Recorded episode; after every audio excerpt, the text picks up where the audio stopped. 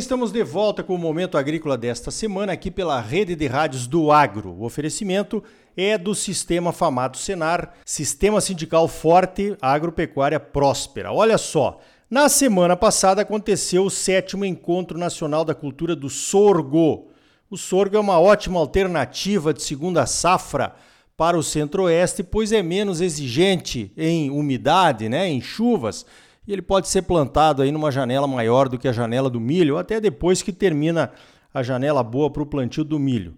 Essas e outras possibilidades e qualidades do sorgo foram exaltadas, apresentadas então durante o sétimo encontro, e eu chamei o Dr. Frederico Botelho da Embrapa Milho e Sorgo para falar de um projeto que foi lançado aí por algumas entidades, que é o Movimento Mais Sorgo. Doutor Frederico, como é que vai funcionar esse movimento? Bom dia. Bom dia, Arioli. Bom dia a todos os ouvintes do, do Momento Agrícola. É um prazer falar com vocês novamente. Sim, nós fizemos uma apresentação né, da, da proposta do Movimento Mais Sorgo. Ele está em processo de construção né, desse projeto que a gente entende ser muito estratégico para o nosso país uma vez que a gente passa aí, né, já há muitos anos, o Brasil vem, não só o Brasil, mas a gente vem sofrendo aí com problemas, desafios climáticos, né, e também a questão da necessidade de cada vez mais a gente ter sistemas é, de produção mais sustentáveis, e a gente entende que o sorgo,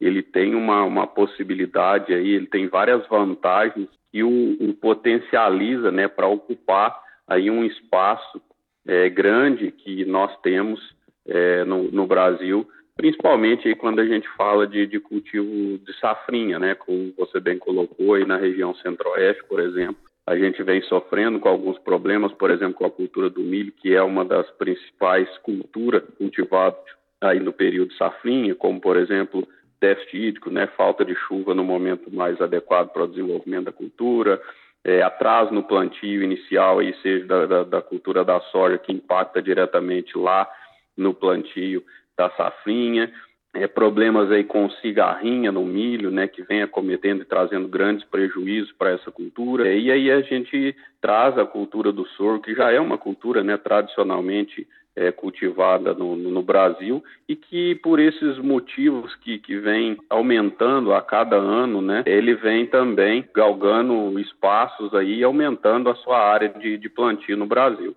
A ideia é uma iniciativa público-privada, né, então a ideia é que a gente capitania aí várias instituições parceiras para que a gente possa é, promover a expansão do cultivo do sorgo, né, para ampliação da produção de alimento, também na produção de, de energia em várias regiões do, do, do, nosso país. Positivo. Aqui no Mato Grosso, com certeza, o sorgo deve ser olhado como uma boa alternativa, porque estão pipocando aí em várias regiões as indústrias de etanol de milho, né?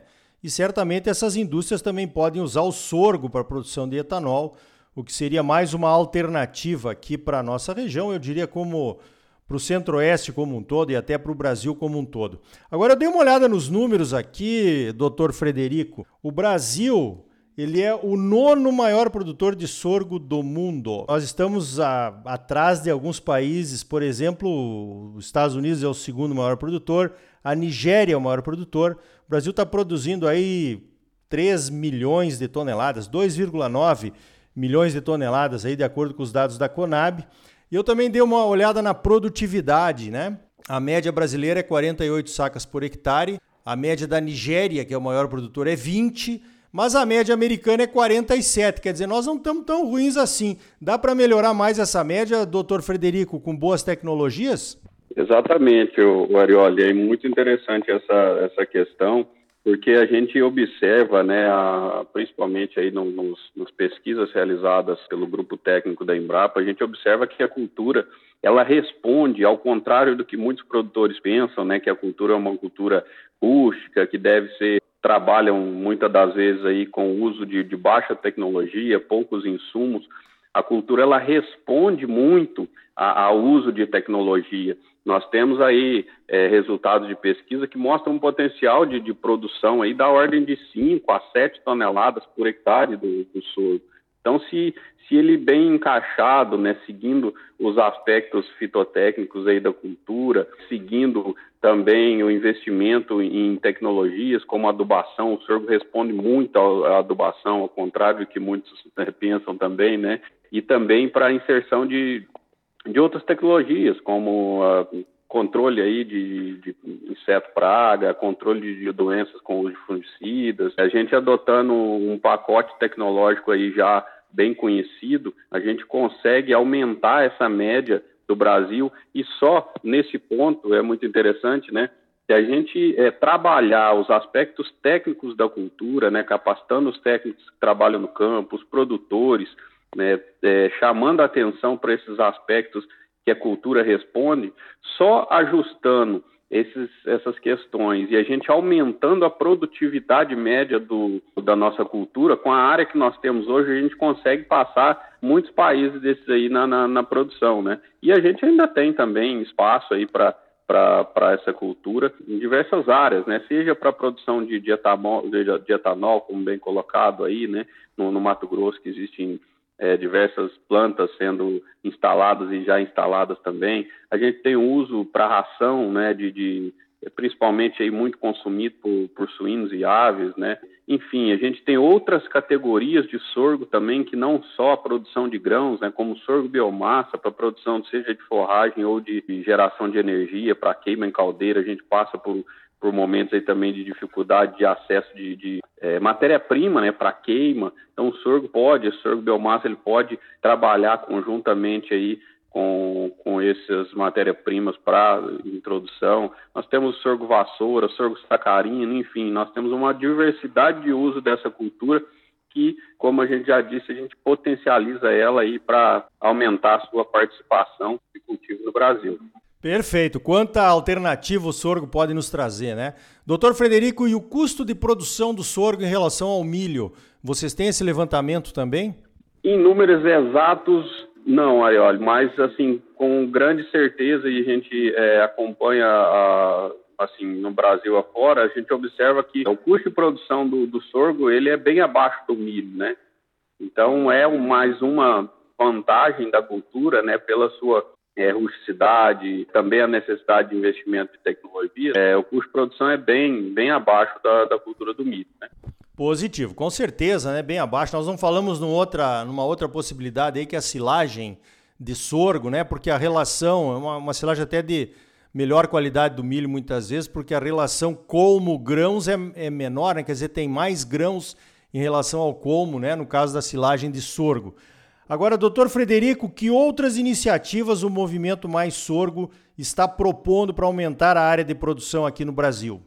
Então, Arioli, a gente pretende com, com esse movimento né, investir bastante é, em ações de, de comunicação é, para que a gente possa difundir, sensibilizar tanto a população é, em geral quanto os produtores também para as principais oportunidades que essa cultura traz e também mostrando os diversos usos que ela, que ela pode é, ser utilizada, que é, a população em geral desconhece. Por exemplo, o uso do, do grão de sorgo né, para alimentação humana. Né, o sorgo ele tem uma grande vantagem, principalmente quando a gente fala para a comunidade celíaca, né, que não pode fazer injeção de glúten.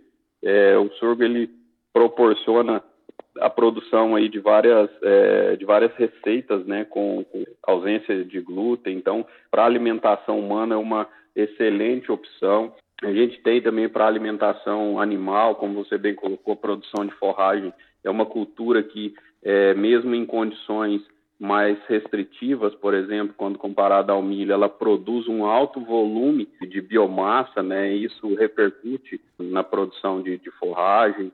Para a produção de geração de energia, é, várias as alternativas que, que essa cultura no, nos possibilita e a gente busca difundir isso, trabalhar muitas ações de marketing, também capacitar os técnicos e produtores, né? Hoje é, ainda existe um pouco da necessidade dessa capacitação do público para que eles conheçam e dominem a, as técnicas e as práticas adotadas é, na cultura do sorgo para que a gente potencialize o, o seu potencial de produção.